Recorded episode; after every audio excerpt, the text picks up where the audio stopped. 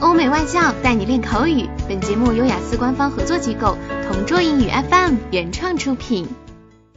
Describe an activity that you do after school or work. You should say what it is, when and where you do it, who you do it with, and how you feel about it. Half a year ago, I started doing yoga with my roommate Amber.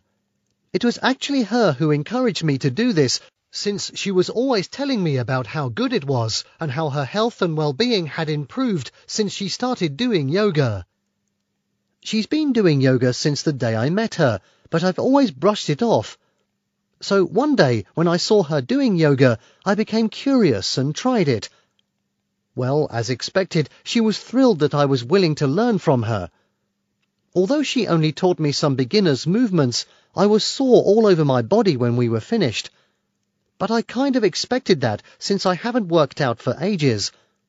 I loved the experience, so since then I always do it with her, or if she's unavailable, I watch tutorials on the internet. We usually do it in the late afternoon, which is the perfect timing since we just go home from school at that time.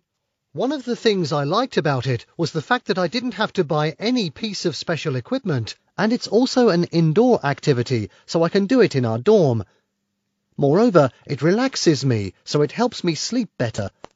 It also helps me manage stress, since I'm a college student who is always swamped with academics. In a word, I'm grateful to Amber who introduced this activity since it indeed works wonders.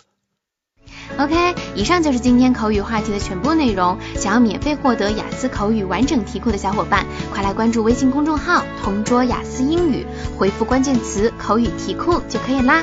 同桌祝你早日涂鸦成功。